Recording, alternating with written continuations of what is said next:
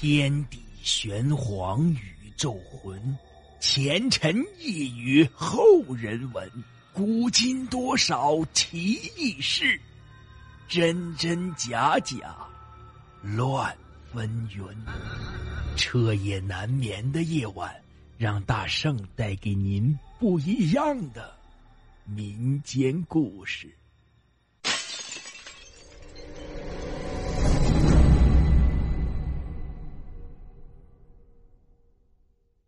听友们，大家好，今天讲的故事叫做《丁庄村的传说》。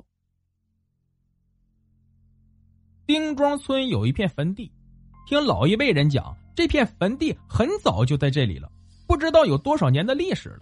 四周已经长满了杂草。最近村里结婚的越来越多，由于没有那么多土地住房，成了大问题。为了解决这个难题。村支书丁大全组织村干部开了个会。这眼看咱们村需要盖房的人越来越多，这个事情不能再拖了，今天一定要把这个问题解决。大家有什么主意都说一下吧。过了一会儿，见半天没人吱声，丁大全大声的对大家说道：“我有个想法，不知行不行？咱们可以把仅存的那片荒地划分出来盖房啊。”会计小刘对丁大全说道：“不行，那块地已经给村民用来种地，不能因为房子的问题损害谁的利益。大家再想一想，看有没有别的办法。”丁大全见没人发言，就站起来道：“我有个主意，你们听一下。村西的那片老坟地啊，已经有很多年了，我们可以考虑一下，把它弄平，盖房子。”这话一出。立刻引起老支书等人的反对。老支书说：“大全啊，那片坟地动不得。在我当村支书那几年，先后有多少人打过那片地的主意，结果不是疯了就是傻了。虽然已经不知道是谁家的了，但你千万不能动啊！”大全听完这番话，对老支书说：“您说的都是大家口耳相传的谣言。”谁也没有亲眼见过，你放心吧，不能有啥事儿。谁还有主意可以继续发言？没有的话，就按照我说的做吧。那些阻止他的人拿不出什么好主意，最后只好勉强通过了。丁大全走在回家的路上，想到一直困扰他多日的难题终于解决了，感觉浑身轻松了许多。这些年一直和母亲生活在一起。自己都三十好几了，还是光棍一条。原因呢，是他家的房子又小又破，没有一个女孩看上他。当村支书这几年，自己总是把批给自己的土地让给了别人，自己一直和母亲住在一起。一进门，看到母亲正在做鞋垫妈，歇会儿吧，别累着你。回来了，大全儿。嗯。告诉您一个好消息，土地的问题解决了。哟，是吗？那妈终于可以给你盖几间房子，说个媳妇了。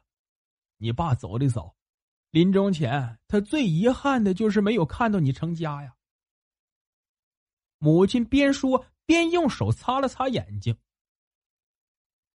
妈，你别哭，我们很快就有新房子了。他早就想好了。除了分给别人的，还剩一小块可以盖几间房子。其实自己并不着急找对象，主要是想让年迈的母亲在晚年住的好一些。大全儿，咱们村不是已经没有土地了吗？母亲又问道。丁大全把今天会上的一五一十向母亲说了一遍。母亲听后也有老支书那样的忧虑，但听完儿子的解释，忧虑。就慢慢的打消了。第二天一早，丁大全就组织大伙把那些坟地上的土给推平了，然后按照先前计划好的，把大部分土地分给了村民，最后一块留给了自己。忙了一整天，回到家吃过饭后，丁大全突然想再去看看那里，于是和母亲说了声，披上大衣就出了门。外面已是漆黑一片了。他抬头看了一下天空，哎呀，今晚月亮真圆呐，明天一定是个好天气。没过一会儿就到了，丁大全想，弄平以后真看不出这里原来是一片坟地。要是早想到利用这块地就好了。正想着，突然一阵风刮过来，丁大全身体不由得一抖。看样子要起风了，他边想边裹紧了大衣，朝家的方向走去。过了两天，一切准备就绪后，就开始盖房了。但是丁大全发现，只有他一家在盖，这是怎么回事？土地都划分好了，为什么大家都不盖呢？于是他特意去了趟老支书家。老支书看见丁大全来了，来，快到屋里坐。叔。我就不进去了，今天来是想问您件事儿。有什么事进屋说吧。丁大全只好跟着老支书进了屋，他把自己的疑问告诉了老支书。老支书语重心长的对他说：“大全啊，村民们还是一直在忌讳那个传说，都在犹豫盖还是不盖。”哈，原来是这么回事啊！叔，那只不过是个传说，不会有什么事儿的。老支书又接着说：“还有一件事就算你真的要盖，最好盖之前把地下的遗骨取出来安葬在别处，这样对亡魂也是一种尊敬。”叔，那些坟已经那么多年了，棺材里的尸体早就烂没了，我想应该什么都找不到了吧。丁大全不以为然的说：“老支书见他不听自己的劝告，就不再说什么了。闲聊了一会儿，丁大全就起身告别了。走在回家的路上，丁大全想：这既然大家都相信那个传说，我偏要用行动证明那只是个没有根据的谣言。于是他决定自己先把房子盖起来，住上一段时间，证明给大家看。”这房子渐渐盖起来了，他把房子简单装修了一下，就和母亲搬了进去。住进去的第一天晚上，丁大全就做了一个奇怪的梦，梦见一个长发的女人一直对自己说话，走近一点才听清女人说什么：“你占了我的房子，还一直压在我身上，让我喘不过气，也动弹不得。”正说着，女人突然一把掐住了他的脖子。“还我房子！还我房子！”声音越来越大，丁大全一下坐了起来。原来是场梦啊！丁大全深深的出了口气，用手擦了擦头上的汗水。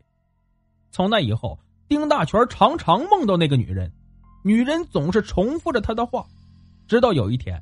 丁大全早上去叫母亲吃饭，发现母亲在床上已经昏迷不知多久了。送到医院，医生检查不出什么原因导致昏迷不醒，还叫丁大全做好心理准备。深夜，丁大全守在母亲的床前，看着随时都有可能离开自己的母亲，眼泪哗哗的就流了出来。凌晨时，丁大全不知不觉趴在床头睡着了，梦里又是那个女人。还是重复着那些话，他对女人喊道：“你是谁？为什么总对我说这些莫名其妙的话？”女人说了一句：“想想你现在的房子在哪儿。”然后就消失了。丁大全猛的一下惊醒了，他重复着梦里女人对他说的话，突然一下明白了。这一定是我自作主张打扰了地下的亡灵，母亲昏迷不醒，一定是对我的惩罚。真后悔当初没有听老支书的话，现在害了母亲，还差点害了大伙。不等天亮，丁大全就找到老支书，又组织大伙把盖起来的房子全部拆了，还专门为那片坟地建了一圈围墙。丁大全对着这片地在心里默默的说。以后不会有人再打扰你们了，安息吧。当围墙全部建好的时候，母亲在医院奇迹般的也醒了过来。好了，故事播讲完毕。感谢您的收听。